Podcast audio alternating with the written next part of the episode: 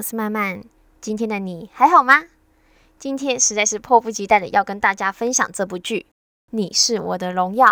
它是一部来自中国大陆小说改编的成长型的都市爱情电视剧。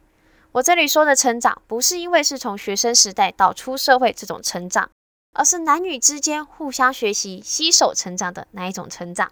这部《你是我的荣耀》改编自顾漫的同名小说。有在看小说的人，多多少少都认识我们的顾漫小姐姐吧？她的小说风格可是甜而不腻的有名呢。之前很红的《何以笙箫默》《微微一笑很倾城》《杉杉来了》都是来自顾漫哦。在追这部剧之前，就有听说几乎还原了小说九成以上，实在是太惊喜了，立马去找小说先追起来，来验证看看是不是真的。小说真的很精彩，意犹未尽。连番外篇都追完了，看完之后，一方面很期待电视剧以及演员会怎么呈现，另一方面又很担心我的梦会幻灭。带着这种忐忑的心开始追剧，实在是太惊吓了，根本完整还原。不知道是不是因为顾漫本人是编剧的关系，所以特别讲究。会说还原九成以上的原因，是因为剩下的是为了让衔接更好、更细节而做调整。而演员们演的也都很符合我当初在看小说时幻想中的他们，完全不脱戏，甚至还有一点小害羞。你们也知道，言情小说中总是有一些片段是情侣们之间必定会出现的，电视剧里面也没有少啊。前面暴推一波，也不忘记要来说说剧情大要。这部《你是我的荣耀》讲述了人气女星乔晶晶与高中时单恋的学生于途。在相隔十年后，于线上游戏中再度重逢，开启了一段浪漫、温暖又有爱的故事。从高中时呢，于途就因为兴趣爱好，为自己定下了成为航天设计师的梦想。时光很快过去了，此时的于途已经成为了心怀梦想的航天设计师，乔晶晶也成为了星光闪耀的当红女明星。再次相遇的这个时候，于途正在为是否要面对现实。而放弃从小坚持的梦想而烦恼，正在思考辞职的于途遇到了乔晶晶，两个人在对方的心中皆是闪耀的星星，在追梦与相爱的路上互相鼓励着，成为对方的荣耀。演员杨洋饰演于途，剧中是一个舍不得放弃梦想的男人。杨洋将这种纠结、难以取舍的人生，以及对乔晶晶的渴望。诠释的非常饱满。透过这部戏，杨洋塑造角色的能力得到了大家的认可。他的演技跟以前相比，真的成熟了很多。迪丽热巴饰演乔晶晶，剧中饰演勇敢乐观、古灵精怪的当红女明星。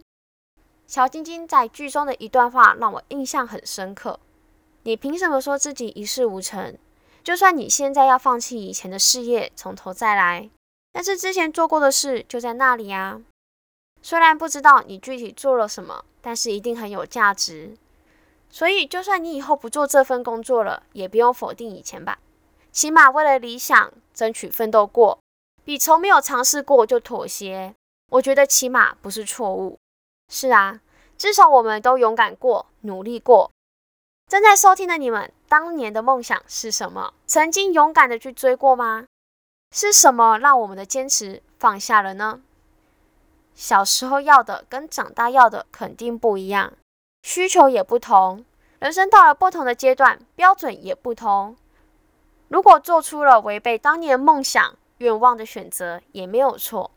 你只是做了对现在的你最好的决定。于途与乔晶晶互相了解、携手并进的过程，那种无奈、迫于现实到勇敢追梦、努力与坚持。让我们跟着剧中的角色一起经历了内心的起伏。当于途跟乔晶晶说明想辞职，晶晶说：“但你已经是看过最多星星的兔子了。”于途在游戏中叫玉兔捣药。晶晶说的这句话，除了是告诉于途没关系，你已经努力过了。虽然晶晶的内心是希望于途坚持的，但是仍然给予尊重。而这句话是来自月球车玉兔号。在沉睡前被拟人化在微博上说的。嗨，这次是真的晚安了，还有好多问题想知道答案。但是我已经是看过最多星星的一只兔子了。如果以后你们要去更深更深的宇宙，一定要记得拍照，先帮我存着。月球说，为我准备了一个长长的梦，不知道梦里我会要前去火星，还是回地球找师傅呢？作者顾漫将这段话写进作品中，是具有深意的，是征服星辰宇宙的渴望，是余图对于航天的梦想，也是迫于现实放弃航天梦想的纠结与低落。这部《你是我的荣耀》总共三十二集，每集不超过三十五分钟。小说跟电视剧都是一部非常具有意义的一部都市爱情剧，都非常值得去追。好啦，今天的分享就到这边。还有想让我说的故事或讨论主题，以及任何想说的话，都欢迎到我的 IG 或传 email 跟我说说吧。我们下次再见。